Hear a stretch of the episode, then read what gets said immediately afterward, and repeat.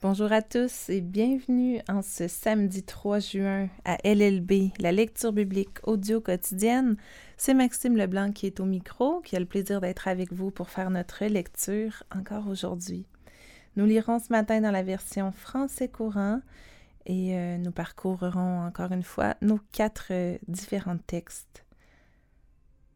Commençons donc à lire à l'instant avec 2 Samuel chapitre 23 les versets 1 à 39.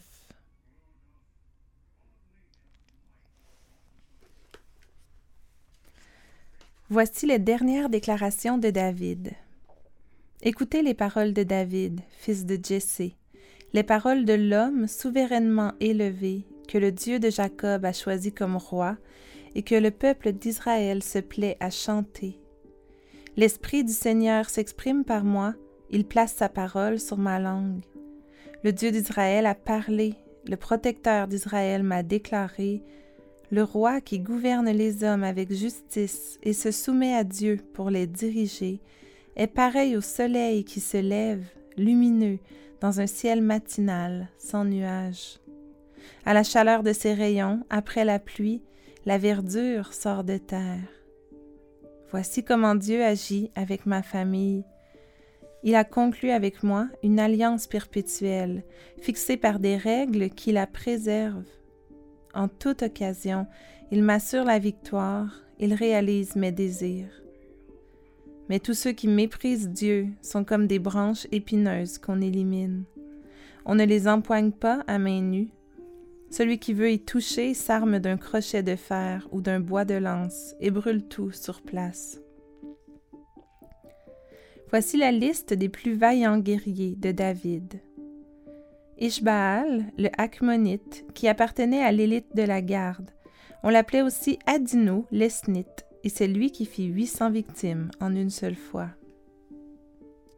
Vient ensuite Elazar, fils de Dodo et petit-fils d'un homme d'Aoa.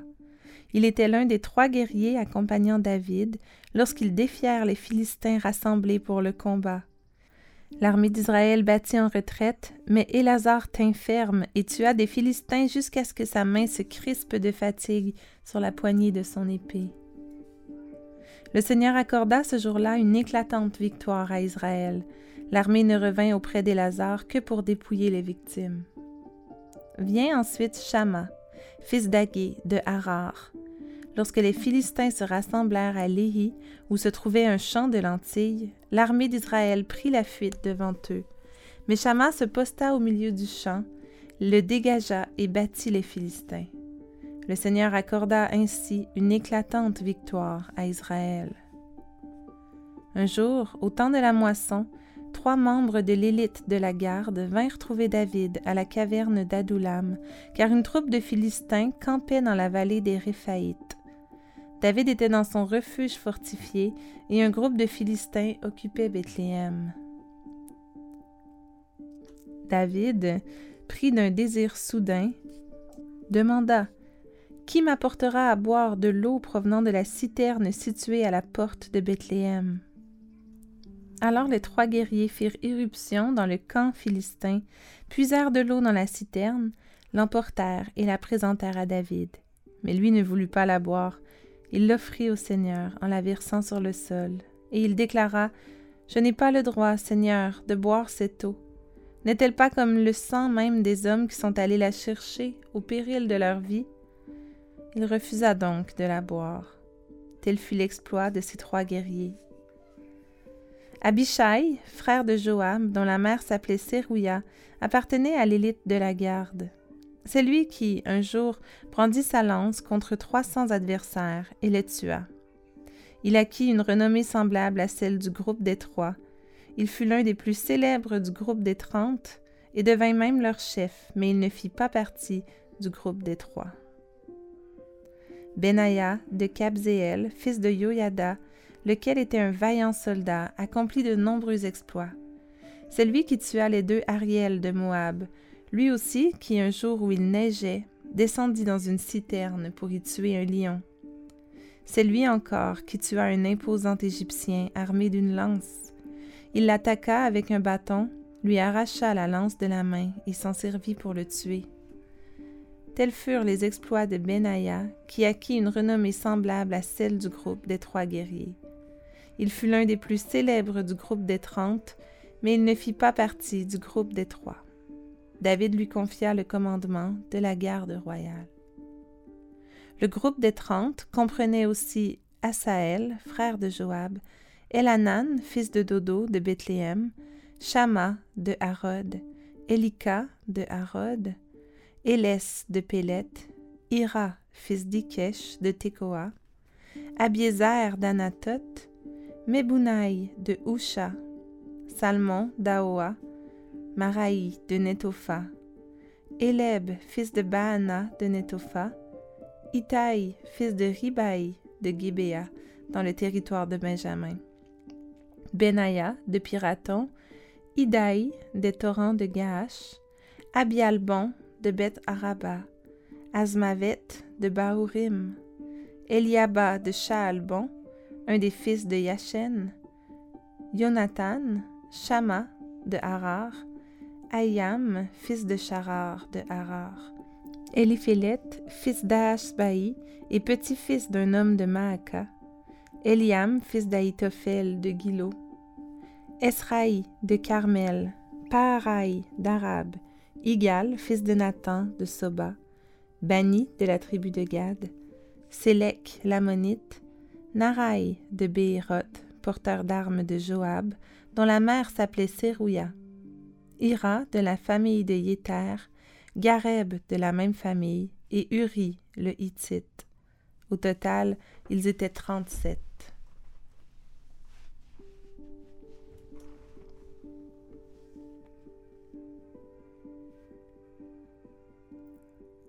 Continuons avec la lecture de notre psaume d'aujourd'hui qui est le psaume 121.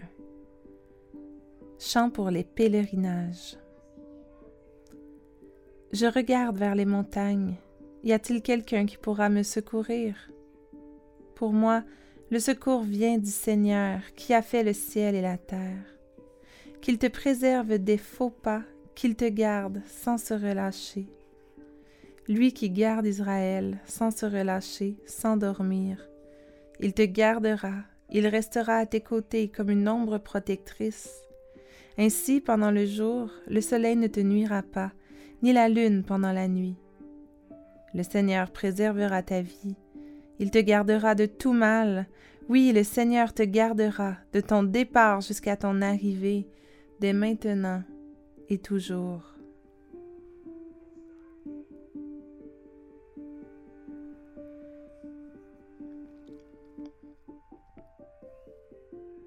Proverbe chapitre 15, les versets 32 et 33. Refuse d'être éduqué néglige sa propre vie, mais celui qui tient compte des réprimandes acquiert du caractère. Reconnaître l'autorité du Seigneur est une école de sagesse. Avant d'accéder aux honneurs, il convient d'être humble.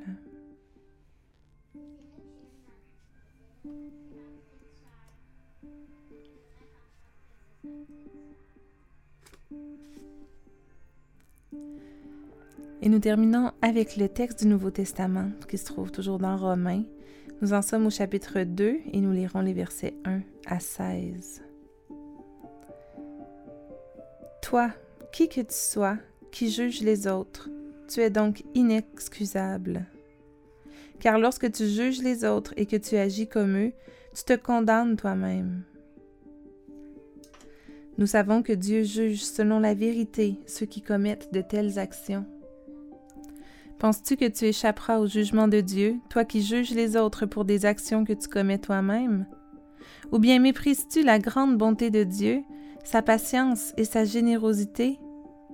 Ne sais-tu pas que la bonté de Dieu doit t'amener à changer de comportement? Mais tu ne veux pas comprendre, tu n'es pas disposé à changer. C'est pourquoi tu attires sur toi une punition encore plus grande pour le jour où Dieu manifestera sa colère et son juste jugement, et où il traitera chacun selon ce qu'il aura fait. Il donnera la vie éternelle à ceux qui s'appliquent à faire le bien et recherchent ainsi la gloire, l'honneur et la vie immortelle.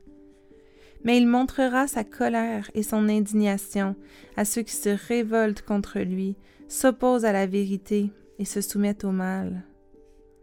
La détresse et l'angoisse frapperont tous ceux qui font le mal, les Juifs d'abord, mais aussi les non-Juifs.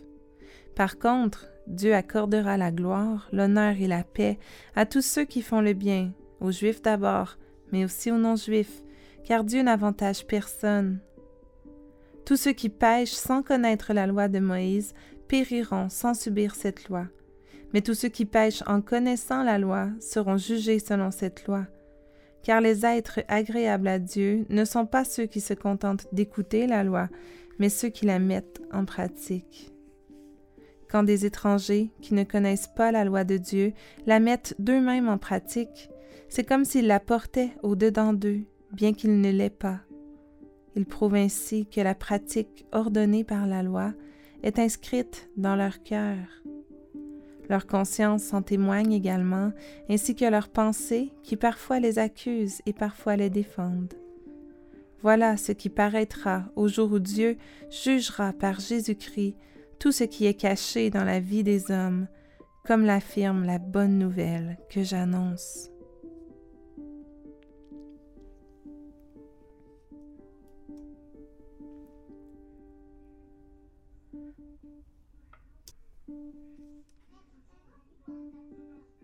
Prions. Éternel Dieu, Seigneur du ciel et de la terre, toi qui gardes ton peuple sans te relâcher, sans dormir, toi qui nous gardes, qui restes à nos côtés comme une ombre protectrice, toi qui nous préserves, qui nous gardes de tout mal. Oui Seigneur, comme tu es grand, comme tu es puissant. Merci qu'on puisse s'approcher de toi. Merci qu'on puisse avoir une relation intime avec toi. Merci parce que tu nous aimes, Seigneur. Père, on l'a lu dans la lettre aux Romains. Nous sommes inexcusables. Nous n'avons aucune excuse, Seigneur, pour juger les autres. Et pourtant, nous vivons dans une société remplie de jugements, où il est naturel de juger les autres, Seigneur. Et on veut te demander pardon ce matin de juger. Pardonne-nous, Seigneur, de juger les autres pour des actions que nous commettons nous-mêmes. Pardonne-nous parce qu'en faisant cela, on méprise ta grande bonté, ta patience et ta générosité. Oui, Père, on veut te prier plutôt que ta bonté nous amène à changer de comportement. Seigneur, aide-nous à nous appliquer à faire le bien. On sait, Seigneur, que tu montres ta colère et ton indignation à ceux qui se révoltent, qui s'opposent à toi. Tu es grand, tu es redoutable. Oui, Seigneur, aide-nous à rechercher à te plaire, à faire le bien et à mettre ta loi en pratique. Bon Père, merci parce que tu as conclu une alliance avec ton peuple fixée par des règles qui la préservent. Merci Seigneur pour ton alliance avec nous. Merci pour ta bonté, pour ton amour et pour ta générosité.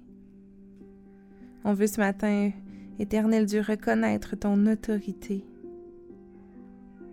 Oui, Père, transforme nos cœurs et donne-nous l'humilité, et qu'on puisse marcher à ta suite à chaque jour, avec humilité